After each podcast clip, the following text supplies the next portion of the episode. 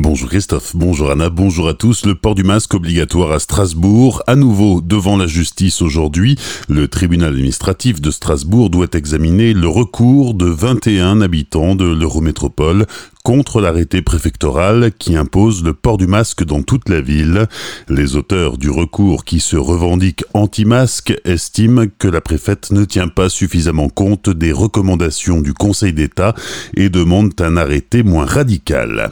Hier après-midi à Strasbourg, une cinquantaine de personnes étaient mobilisées pour réclamer une société plus libre.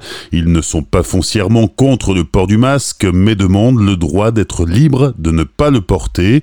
Parti de la place Kléber, le cortège n'a pas pu défiler dans le centre-ville. Les forces de l'ordre leur demandaient, pour pouvoir continuer leur marche pacifiste, de porter le masque. Les manifestants ont donc fait un sit-in. La police a pris les identités de chacun dans le but de dresser des PV pour avoir enfreint l'arrêté préfectoral.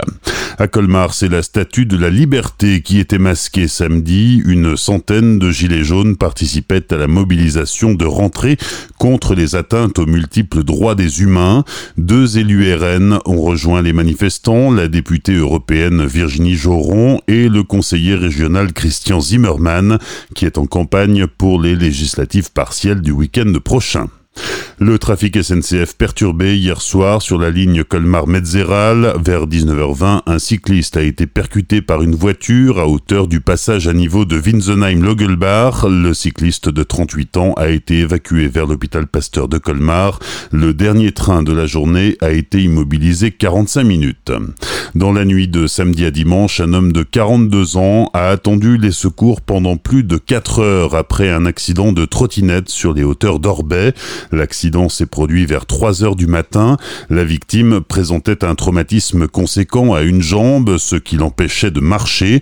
Dépourvu de téléphone portable, l'homme a attendu jusqu'à 6h50 qu'un passant donne l'alerte. Pris en charge par le SMUR, il a été évacué vers l'hôpital de Colmar. Samedi matin, c'est un grimpeur qui a été victime d'un accident d'escalade à Guberschwir. Le quinquagénaire a fait une chute de près de 3 mètres, souffrant d'un léger traumatisme crânien et se plaignant de douleurs à la cheville. Le grimpeur originaire d'Orbourvire a été hospitalisé à Colmar. Colmar, où la fête des voisins aura lieu vendredi, vous pourrez ainsi retrouver dans un moment festif partagé ceux avec qui vous avez été les plus proches durant le confinement, vos voisins.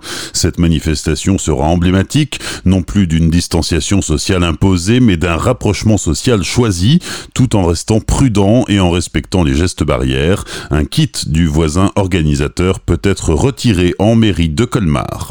Les sports du week-end. En football, le Racing se déplaçait à Saint-Etienne samedi soir. Match pour le compte de la troisième journée de Ligue 1. Toujours pas de coup d'éclat pour les Strasbourgeois qui se sont inclinés deux buts à zéro face aux Stéphanois.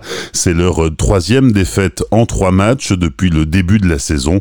Les Alsaciens sont 19e au classement et dimanche à la Méno, ils recevront Dijon, la lanterne rouge du championnat. Enfin, en basket, la SIG rencontrait Dijon en match amical ce week-end. Là non plus, les Alsaciens n'ont pas brillé. Les Dijonnais ont largement dominé la rencontre qui s'est soldée par une défaite des Strasbourgeois 90-79. Bonne matinée et belle journée sur Azure FM. Voici la météo.